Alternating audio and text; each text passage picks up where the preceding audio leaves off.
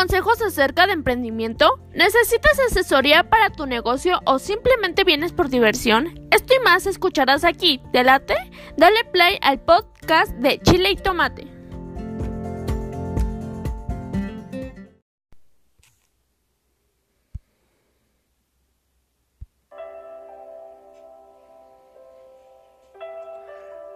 Tú, tú debes ser como un boxeador. Debes de pensar y actuar como un boxeador. Debes de tener la disciplina de un boxeador. Debes de saber que el camino es duro, que duele, pero debes de saber que en tus manos está conseguirlo. Tienes que ser astuto. Tienes que empeñarte en lograrlo. Un boxeador tiene un entrenamiento durísimo. Y sin embargo, un verdadero y auténtico boxeador disciplinado, sin problema lo realiza. Porque es su trabajo. Porque ama lo que hace. Porque le gusta la disciplina. Se acostumbró a la disciplina. Debes de acostumbrarte a la disciplina y no solo financiera.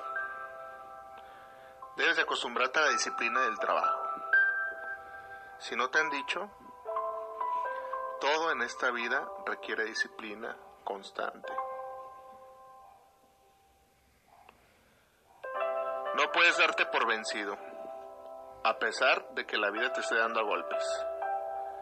Debes de aprender a esquivar esos golpes. Debes de prepararte cuando estás en la esquina, como si fueras un boxeador.